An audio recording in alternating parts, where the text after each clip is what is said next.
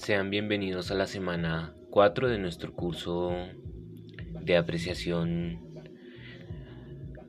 de la filosofía a través del cine. Bueno, eh, es necesario que la guía de esta semana pues se realice así a modo de podcast, a modo de audio, porque eh, bueno, debe realizarse una breve explicación y, digamos una suerte de profundización sobre eh, el mito de la caverna que leímos la semana pasada. Entonces, eh, para acceder al contenido de la semana 4 es necesario haber eh, hecho ya, haber cumplido ya con la semana 3, haber leído el diálogo, haber hecho la actividad y bueno, haber visto la, haber leído la guía de, de introducción y de contextualización al pensamiento y, al, y a la figura de Platón. Bueno, entonces en este, en este podcast realizaremos en primer lugar una breve presentación sobre el mito de la caverna y luego profundizaremos un poco en los conceptos e ideas filosóficas que este, que este mito, que esta alegoría nos, nos,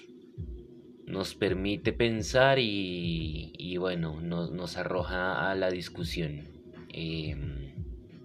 además,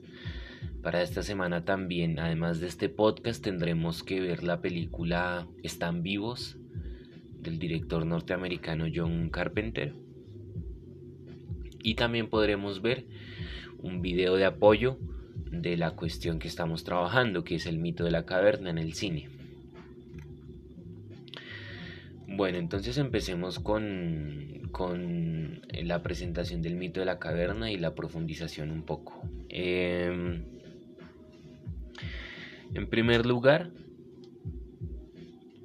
debe tenerse en cuenta que mm, eh, el mito de la caverna, la alegoría de la caverna se escribe, como se mencionó en la guía de la semana pasada,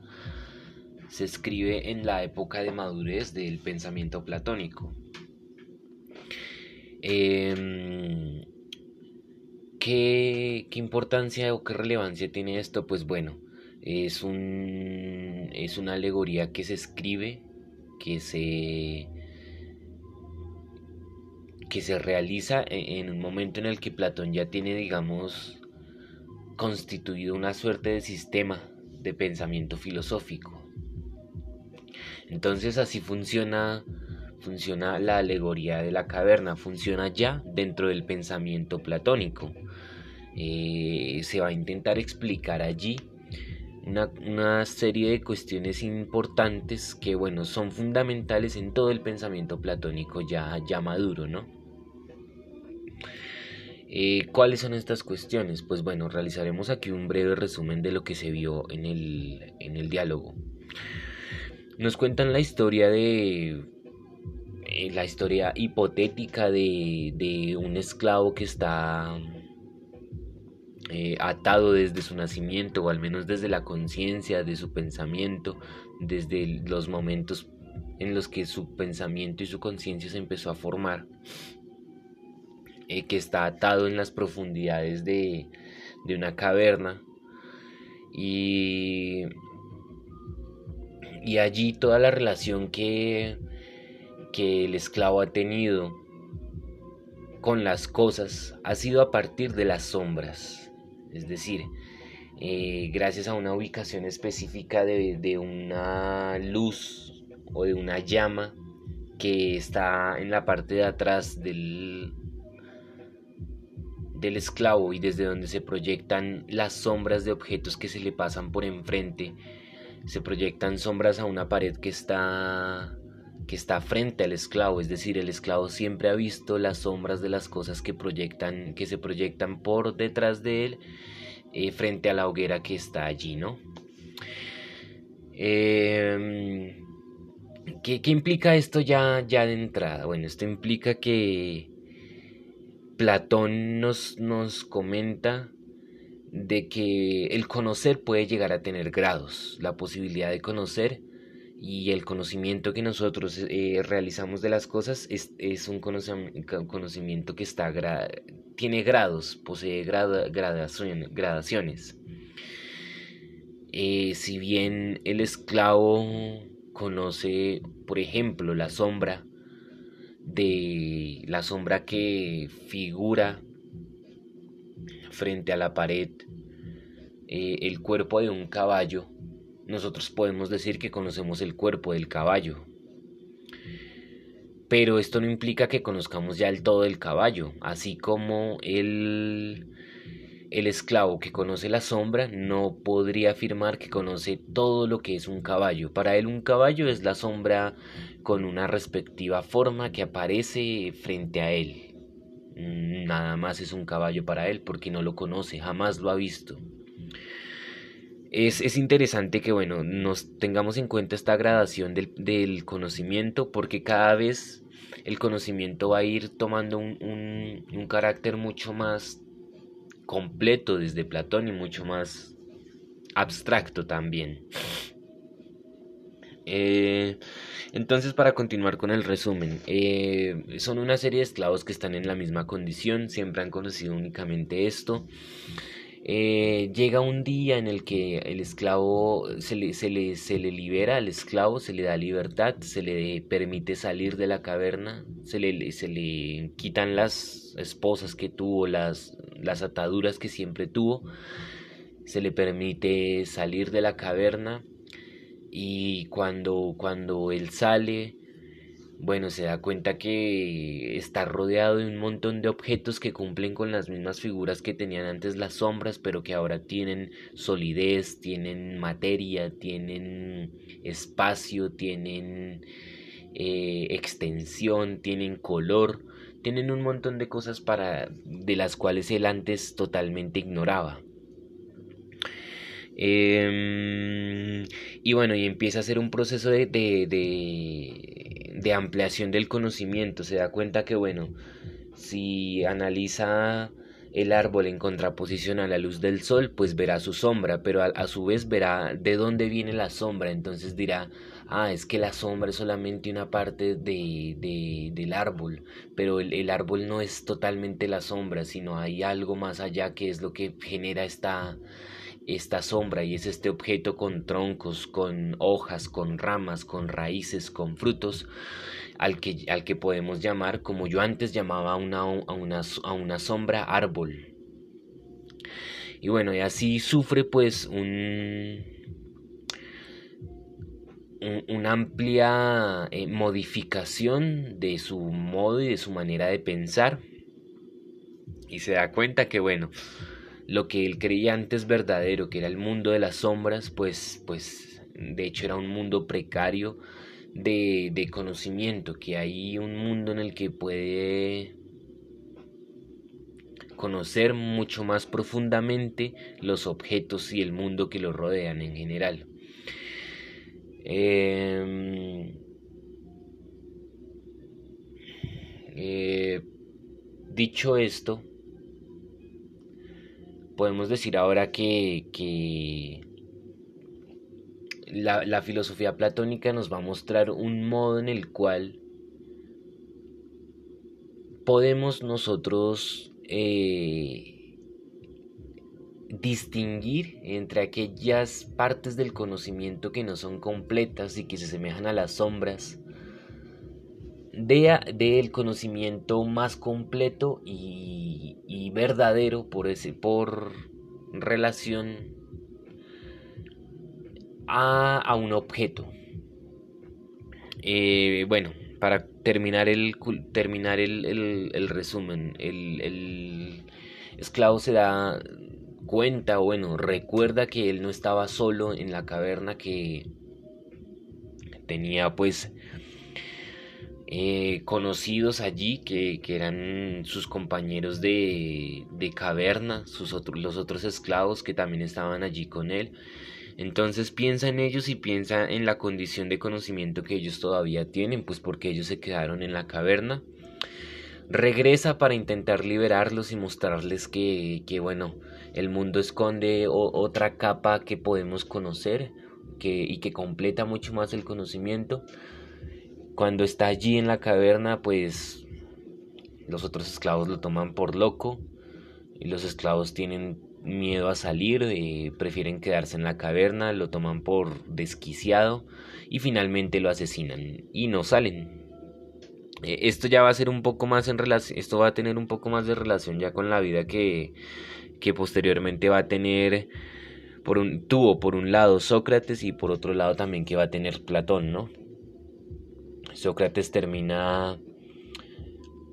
siendo condenado a muerte y, Platón pues es raptado y vendido como esclavo. Eh, final, bueno, en fin, como decíamos, eh, encontramos, encontramos grados en el conocer. Y esto ya se relaciona directamente con la filosofía platónica. Debe saberse que eh, la filosofía platónica se clasifica como idealismo, como idealismo platónico. ¿Qué quiere decir esto? Bueno, Platón defiende que las cosas las cosas que nos rodean, las cosas que vemos, la mesa, eh, un árbol, em, un caballo, eh, en general todas las cosas que, están en el mundo eh, externo a nosotros, a nuestro pensamiento, el mundo que está allí, que, que mediante los sentidos los podemos tocar, lo podemos oler, lo podemos ver. cada una de las cosas de, de aquel mundo eh, están configuradas y son resultados de algo que les subyace y que está interno en ellos. Eso, eh, eso que les subyace es la idea, es eh, el elemento ideal de un objeto y es el que determina la forma de, de un objeto o de una cosa en general. Entonces, la idea de un caballo es lo que hace que el caballo tenga cuatro patas, que sus cascos sean redondos sin dedos, que tenga eh, cola, que pueda cabalgar, que tenga el color que no, ah, bueno, los el conocimiento del color vendría a ser algo particular que, que pueden que puede variar con, con distintos caballos. Tengo 10 caballos y bueno, 10, eh, 3 son amarillos, 3 son negros, 3 son blancos y uno es blanco con negro. Platón nos va a decir, bueno, el, color en este caso es un conocimiento particular, que, que es, es particular a cada caballo, pero no es general, mientras que todos los 10 caballos y los que no estén aquí responden a una idea eh, general que es la que los hace ser caballos y no los hace ser otra cosa, por ejemplo, no sé, jirafas. Cinco caballos y cinco jirafas no, no son las que tengo, tengo cinco caballos que a su vez están unificados por una solamente, por una, por una única idea, que es la idea de caballo. Entonces en ese sentido, pues hay dos, hay dos cuestiones. Primero que podemos conocer hay dos, hay dos tipos de conocer, el conocer particular y el conocer general y universal. Eh, como les digo, el conocer particular viene dado únicamente por las formas, por las formas de las cosas y de los objetos, pero este conocimiento no es sustancial, es decir, que un caballo sea blanco y que otro sea negro no es lo suficientemente eh, necesario como para que eh, uno deje de ser caballo y el otro sea un caballo sea otro, sea otro animal, sea otro, otro ser. No, el color no es suficiente para que cambien su ser. Entonces el color se conoce por un lado únicamente por los sentidos que, que bueno, eh, recepcionan, son receptores de la forma de, de ese objeto, de únicamente la forma. Y la forma, como ya les dije, no es sustancial, al objeto, sino es eh, accidental, es lo que va a decir eh, Platón. El color en un, en un caballo es accidental, el tamaño de sus orejas, el tamaño de sus piernas, todo esto es accidental, pero no es general y universal. Entonces, si buscamos aquello que es universal y general en el caballo o en el árbol, nos vamos a encontrar con que todos responden a una misma, a una misma idea, a un mismo concepto. Y es justamente este conocer el que se va a hacer mucho más importante. Es el conocimiento de las ideas el que, al que debe acceder nuestra alma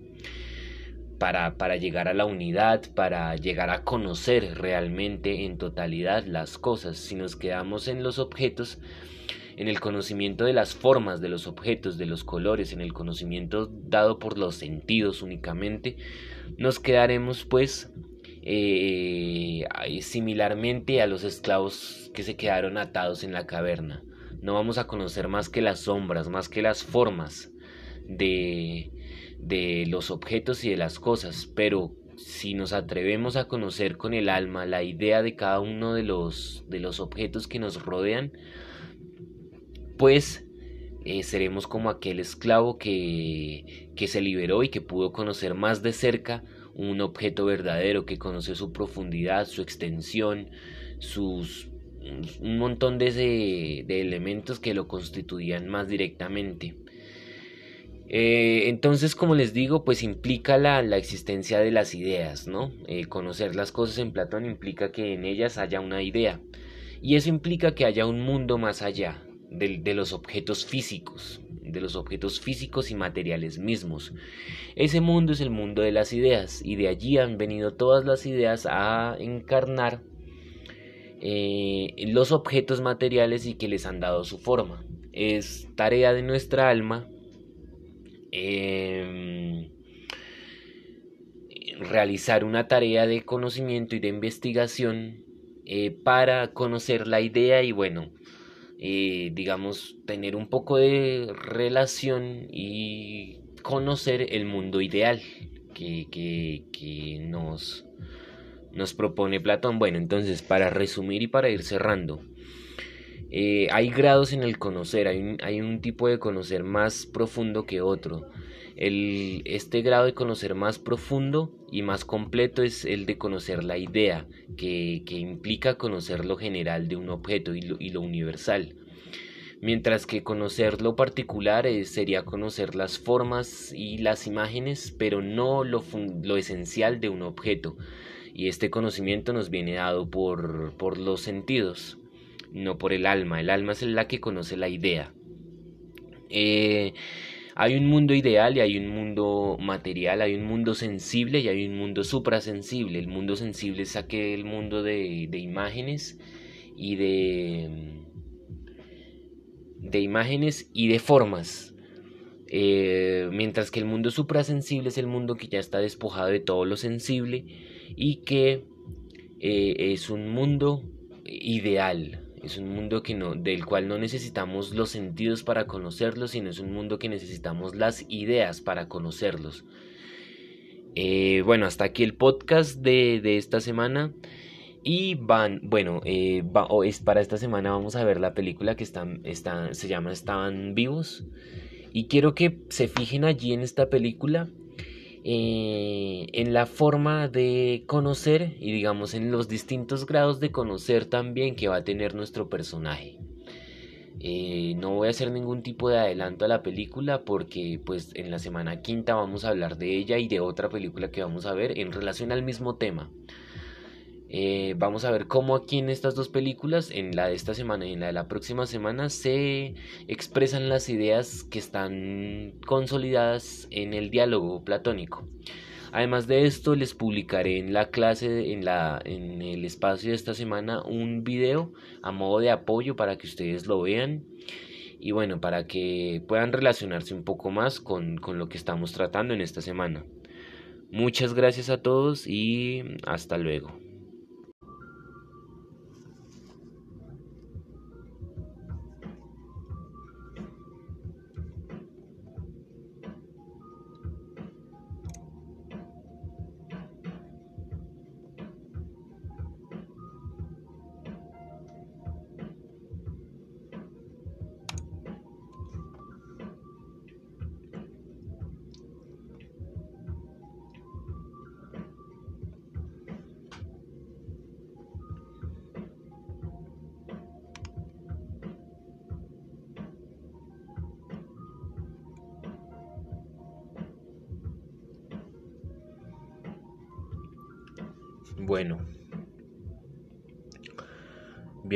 A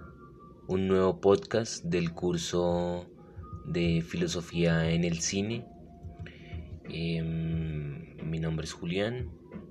y bueno, y pues vamos a empezar con el podcast de la semana número 6 del curso. De modo que em, de modo que para esta altura del curso los estudiantes debieron haber visto la película Ellos están vivos de John Carpenter. Eh, debieron haber leído la alegoría de la, de la caverna de, de la República del tomo 7 de Platón. Em, y en la semana 5 debieron haber visto una película que se llama Quinodontas. Es el nombre en griego, su nombre traducido sería canino. Es el nombre con el que con el que doblaron la cinta. Em, entonces eh, debemos, haber, debemos haber visto ya dos películas, haber leído eh, La Caverna y haber leído el, la, la lectura de la semana 6, en la que nos hablan de las cavernas, de las cavernas tal y como nos cuenta Platón, de las cavernas virtuales que son las, las, las que ya se empiezan a pensar en nuestro tiempo. Em, y entonces son esas cuatro cosas las que ya debemos haber eh, realizado si no se han realizado, se deben realizar en esta semana, en la semana número 6. Em, de, además de eso, pues ustedes deberán escuchar este podcast. Entonces, ¿cuál es el orden a seguir eh, en la semana 6? Vamos a, sintetizar brevemente las películas y vamos a conectarlas un poco con los textos eh, además les comentaré también la actividad que tienen para la semana 6 y la película que tienen que ver para la próxima semana. También la lectura. Bueno. Entonces, eh, nos encontramos aquí ya habiendo visto, em, ellos están vivos y y Quinodontas de, un director griego, Georgios Lántimos se llama. Em, la película es de 2009. Entonces empecemos por, por Ellos están vivos. Bueno, si ustedes se dieron cuenta, en Ellos están vivos, em, encontramos la historia de un trabajador que bueno, eh, por azar del destino encuentra, se encuentra eh, una mercancía, unas cajas que habían eh, arrojado a la basura, no sabe quién, no sabe cómo llegaron esas cajas ahí. Y pues en esas cajas se encuentra un gran número de, de, gafas, de gafas de sol, parecen. Lo que él piensa es, bueno, pues puedo ir a vender, puedo ir a vender estas gafas y puedo ganar algo de dinero. Sin embargo, piensa en, probar las gafas, ¿no? Piensa en, en ponérselas para ver qué tal se ve y bueno, para probarlas. Este punto es importante, ya de aquí en adelante eh, es evidente la relación con el mito de la caverna, ¿no? Eh, lo que ocurre aquí en adelante es que pues nuestro personaje principal al ponerse las gafas eh, puede acceder, eh, tiene acceso a una suerte de realidad que hay más allá y que se ubica, que hay más allá de las cosas que rodean nuestro mundo, de las cosas que conocemos, de las cosas que hacemos. De ese modo, cuando, si nos ponemos aquellas gafas que encontró el, nuestro personaje, si nos ponemos nuestras gafas en un supermercado, por ejemplo, vamos a ver una realidad más allá eh, que la que se presenta en los objetos mismos. eh, vamos a ver algo un poco más allá que el simple hecho de ver los productos. Vamos a ver lo que los productos significan. Y esto lo vamos a ver pues cómo se manifiesta en, en, palabras y en letras que se sitúan eh, sobre los objetos que estamos viendo. Esto pasa, eh, esto podría ocurrir en cualquier lugar, si vamos a un centro comercial, si estamos por la calle, bueno, un montón de cosas. Entonces, en primer lugar, pues quería mostrarles cómo, quería, quería hacerles ver cómo eh, quería hacerles ver cómo la película nos dobla, eh, nos dobla aquello que nos muestra como realidad. Nos muestra una realidad un poco más reducida y que solamente puede ser una cosa, es decir, los objetos mismos. Pero cuando nuestro personaje utiliza las gafas, nos, dobla la realidad y nos da una segunda realidad, una realidad que parece eh, dotar de significado y dotar de sentido aquella primer realidad, es decir, tiene una conexión directa con la realidad de los objetos y como que nos cuenta la verdad de esa realidad, ¿no? Este este aspecto se puede eh, presentar em, de manera eh, análoga a lo que nos muestran en, en, la alegoría de la caverna. Recordemos que, que en la alegoría de la caverna eh, un esclavo que era liberado podía entender que habían dos tipos de realidades. Un esclavo que había estado viviendo siempre eh, en la oscuridad de la caverna eh, donde solamente alumbraba una luz cuya, cuya luz contra, contra los objetos irradiaba sombras y las sombras eran aquellas cosas que el esclavo conocía. Este mundo de las sombras, este mundo de, de la oscuridad, de adentro de la caverna que vive el esclavo, Em, este mundo es el que vive nuestro personaje antes de usar las gafas, antes de usar los lentes. Eh, recordemos cómo Platón nos dice que esta realidad siempre es una realidad que no ha sido completa, es una realidad que, que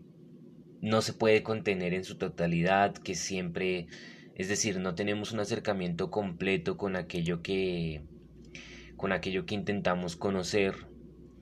eh, solamente conocemos su sombra, no conocemos sus colores, su forma, su esencia en última, sino conocemos solamente su sombra que vendría a figura, que vendría a ser equivalente a conocer su, su forma únicamente. Del mismo modo, nuestro personaje principal en, en ellos están vivos. Lo que conoce eh, antes de usar los lentes, pues es la realidad de todos, pero, pero no conoce lo que hay más allá de esa realidad, no conoce lo que ésta significa, no conoce lo que en esencia esta es. Entonces esto lo, mencionaba como para que ustedes pudieran ver cómo eh, nuestro personaje de ellos están vivos se, asemeja a, mm, a, nuestro esclavo que es liberado en, el, en, el, en, el, en la alegoría de la caverna de Platón. Más allá también debe decirse como, como pues ya como les decía, que la realidad tiene dos aspectos, uno que siempre es más ilusorio, siempre es el primero, el que es más ilusorio, el que se presenta solamente mediante los sentidos, cuando estamos distraídos y que solamente vemos unas partes de la realidad, pero no sabemos qué significa eso se relaciona con esto y, bueno, pues con, el tipo de conocimiento que podemos llegar a acceder sobre las cosas, ¿no? En este caso, eh, nuestro, nuestro personaje principal a partir de las gafas, pues accede a una realidad más allá, que parece ser la que es, la que es más, más verídica, ¿no? Según la narrativa de la película. Parece ser la que, la que responde a la realidad de los objetos mismos. Eh, Mm,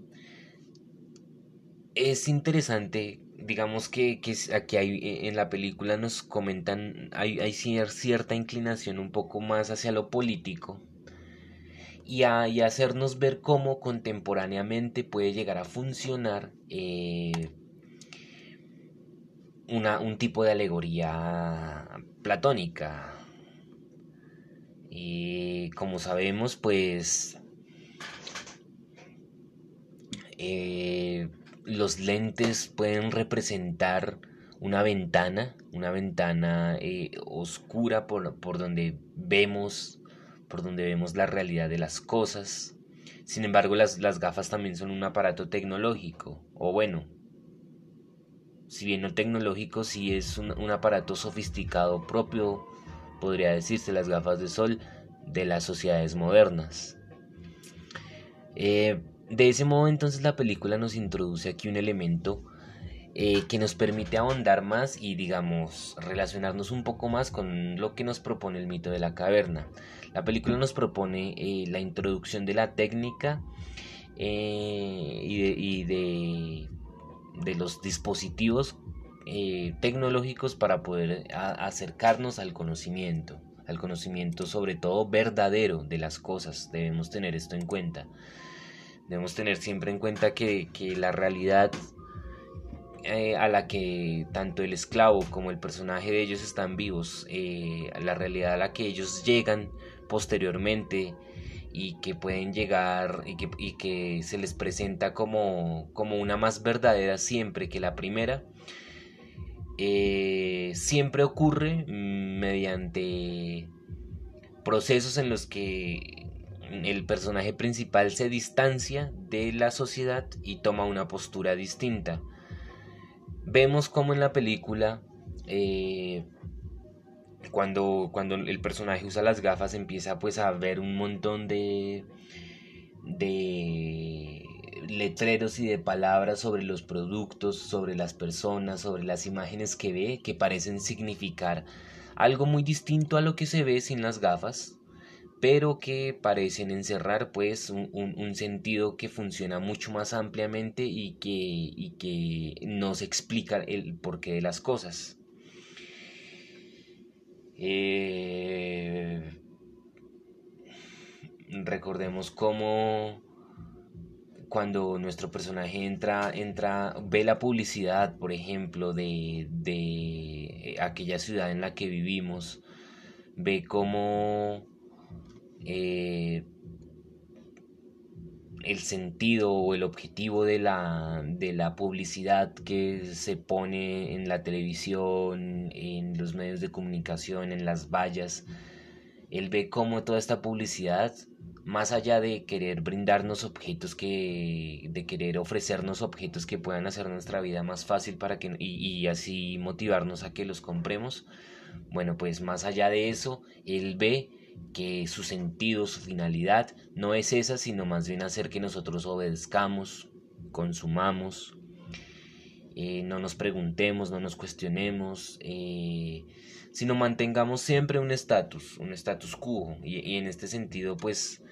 hago referencia al aspecto político que señala también al aspecto crítico sobre los sobre los sobre las organizaciones políticas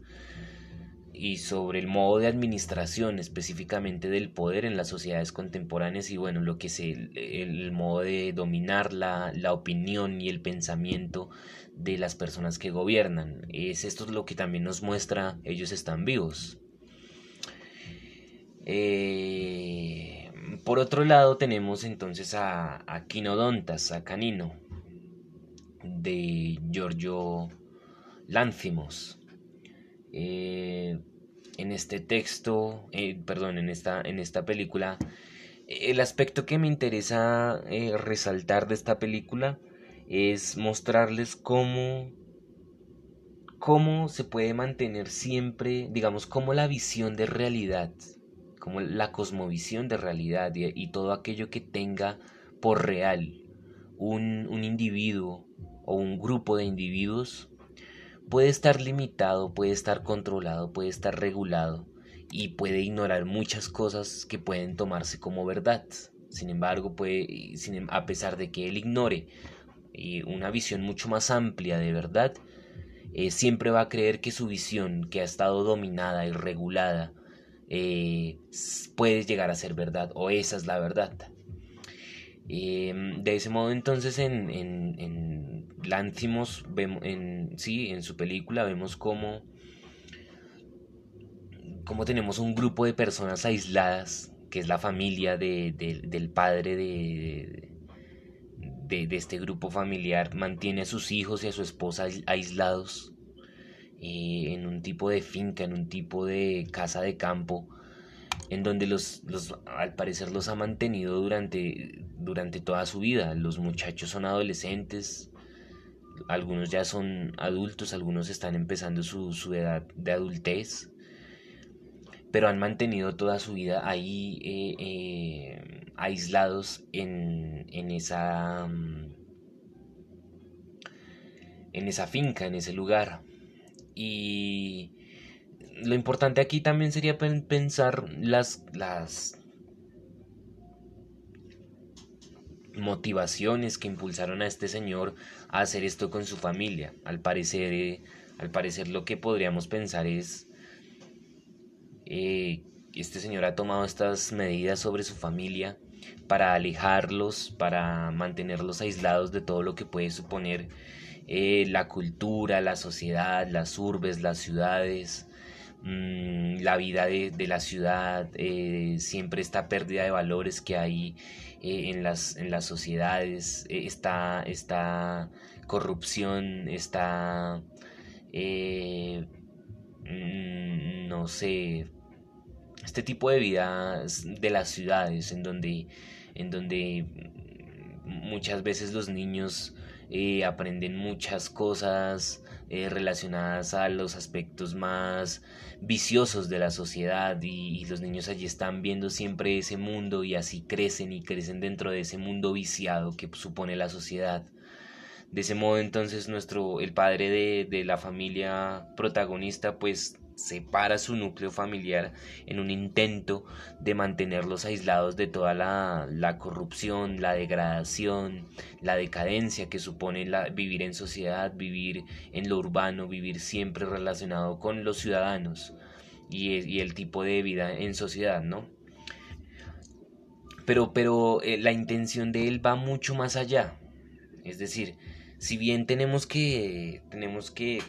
aislar a nuestros, a nuestros tres hijos y a nuestra esposa en un lugar para que no vean nada de lo negativo, de lo corrupto, de lo malo, de lo nefasto, de lo decadente de nuestras sociedades, los vamos a mantener allá, pero es necesario también eh, controlarles su pensamiento. Es necesario poder controlar lo que ellos piensen y sientan. Eh, y esto ya va directamente en relación con, eh, con el mito de la caverna. Recordemos cómo al, al eh, mostrarle que los objetos son solamente sombras a ese grupo de esclavos que estaban allí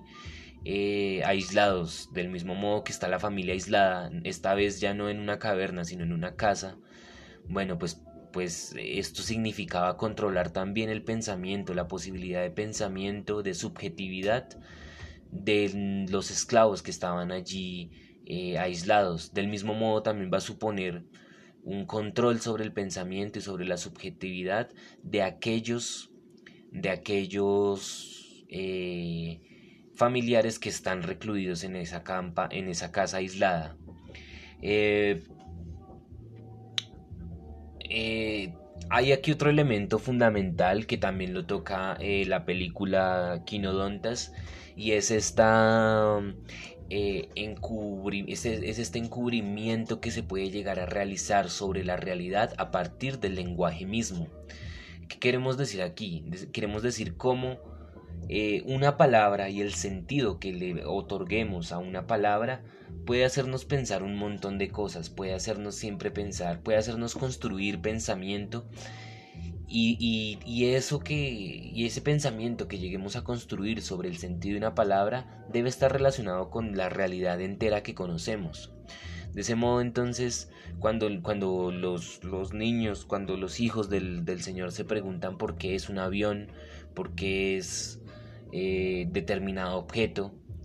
eh, que ellos nunca han conocido, porque como siempre han estado aislados de la ciudad, nunca han conocido esa vida en, en sociedad, sino el mundo que ellos conocen se lo ha formado eh, el Padre. Ellos, ellos eh, si bien no les limitan eh, la posibilidad de escuchar música, por ejemplo, si les eh, modifican, les regulan y les controlan la posibilidad de, de, sentido que se puedan llegar a formar de, de, la música que escuchan, por ejemplo. Este ejemplo es claro con, con lo que con, con, la escena en donde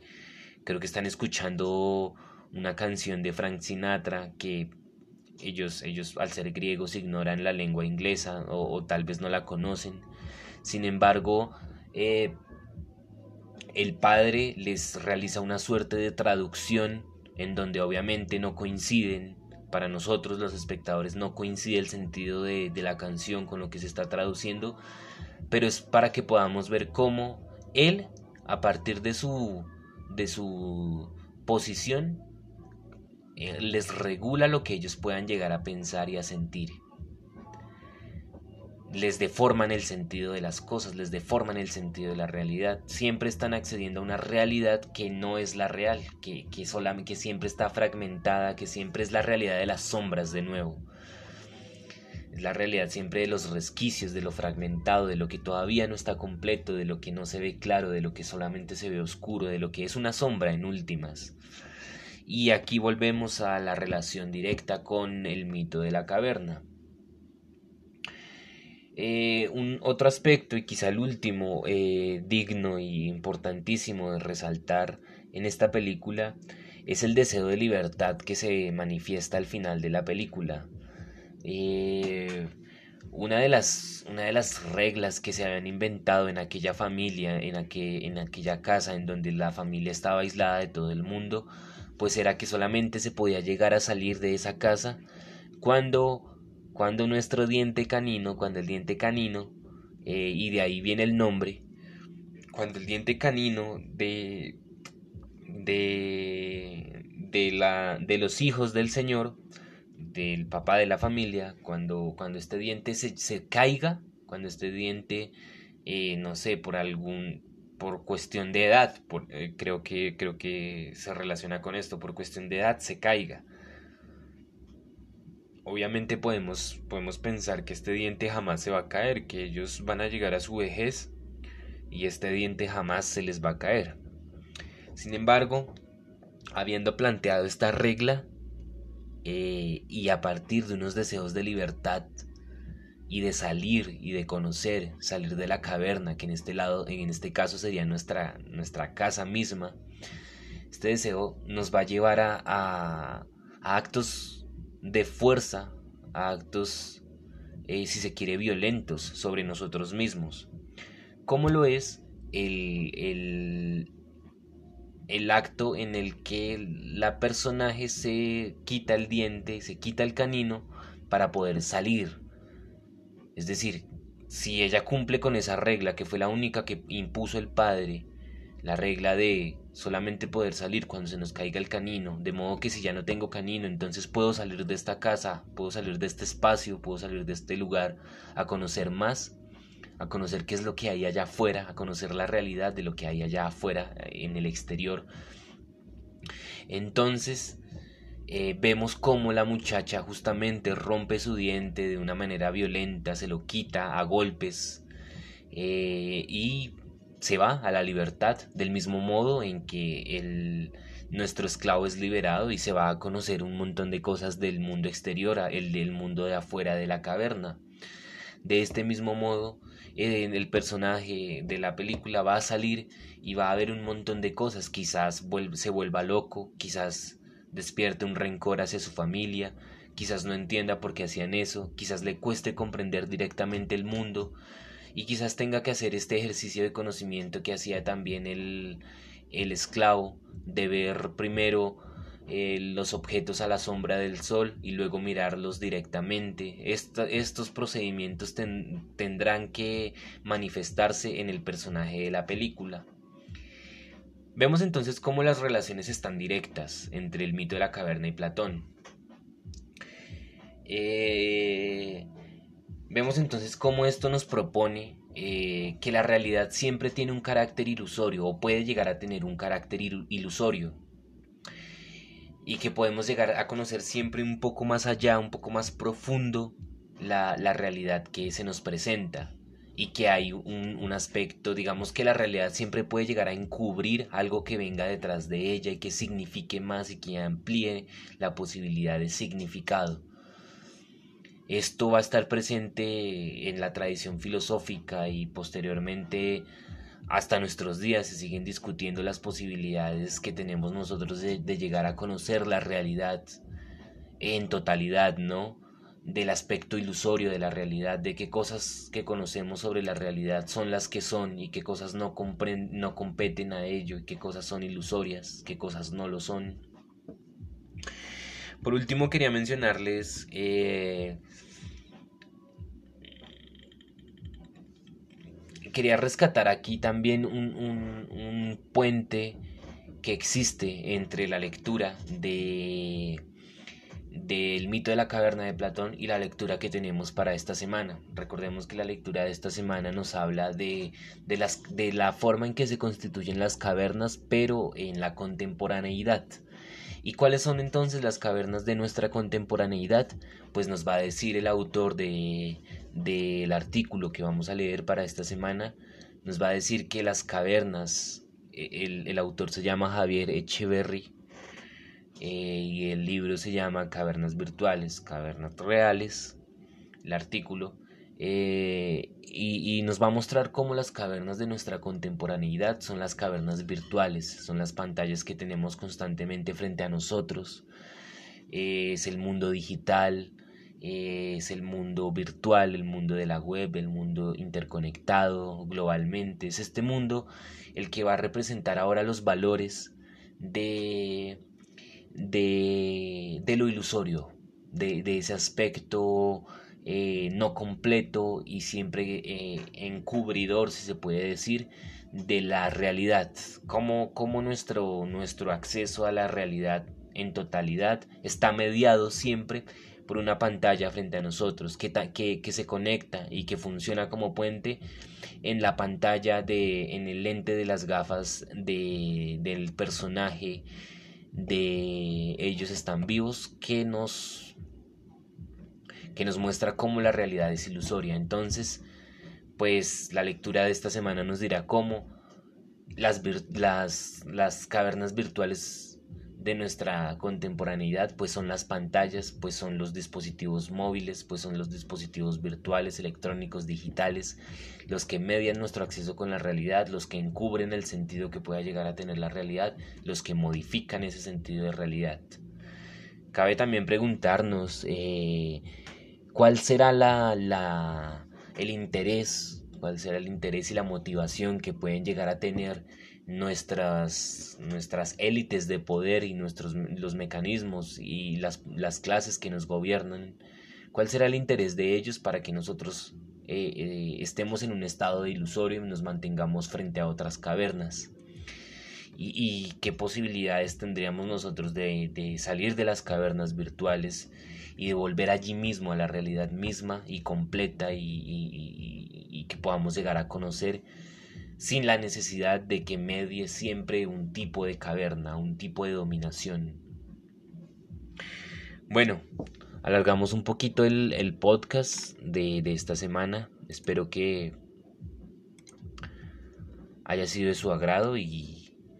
quería comentarles ya para, finalizar eh, el tipo de actividad que tenemos para esta semana. Eh, bueno, como les, di, como les dije, esta semana pues debemos ver la, la, hacer la lectura y, prepararnos para la, para la película de la próxima semana. La película de la próxima semana es Inception o El origen. Y aquí vamos a plantear de nuevo un aspecto también ilusorio de la realidad, pero desde otro filósofo y desde otra posición filosófica. Eh, para esta semana también tenemos una participación. la participación la participación se hace por medio de una tarea que creé eh, en, en, esta semana y es que pues ustedes nos van a compartir, cada uno de ustedes de los estudiantes nos va a compartir eh, mediante un videoclip o mediante cualquier otra eh, medio de grabación, nos compartan la experiencia personal de un sueño que ustedes hayan tenido y que les haya impactado porque haya parecido muy real y muy creíble. Es esta tarea sencillita y bueno, y pues ya ya los dejo. Nos vemos entonces en la próxima semana. Gracias.